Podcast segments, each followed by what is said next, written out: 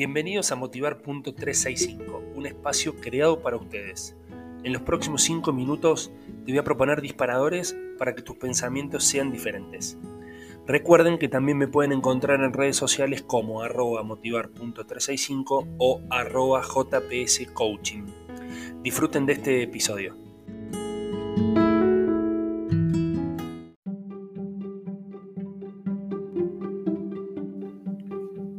Hola, hola, hola, bienvenidos a Motivar.365, este espacio de reflexión, este espacio de contagio, de motivación.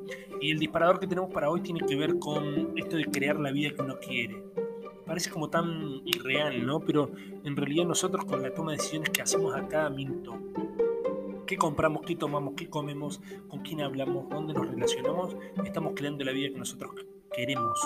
Lo que pasa que lo hacemos tan automáticamente que no le prestamos atención. Entonces a veces tomamos decisiones que no las pensamos, sino que son producto, reflejo de otra situación o de cómo nos queremos mostrar con el resto o, o, acciones para que no nos discriminen. Bueno, y etcétera, etcétera. Entonces, la reflexión que tiene que ver hoy es eh, esto de crear la vida que uno quiere no importando la cantidad de miedo que nos cueste. Tenemos que empezar a romper esos fantasmas, esos cucos, esos miedos que hacen que nos quedemos paralizados, que no accionemos, que no tomemos el protagonismo de nuestra vida.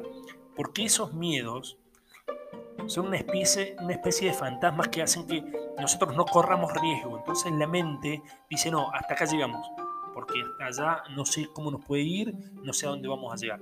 Más vale seguro como dice el refrán, más vale pájaro en manos que 100 volando.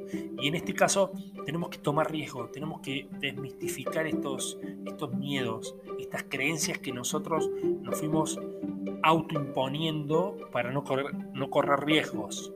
Entonces, para crear la vida que ustedes quieran, empiecen a sacarse esos miedos. No importa cuántos miedos nos cueste, pero tienen que dejar atrás esos miedos.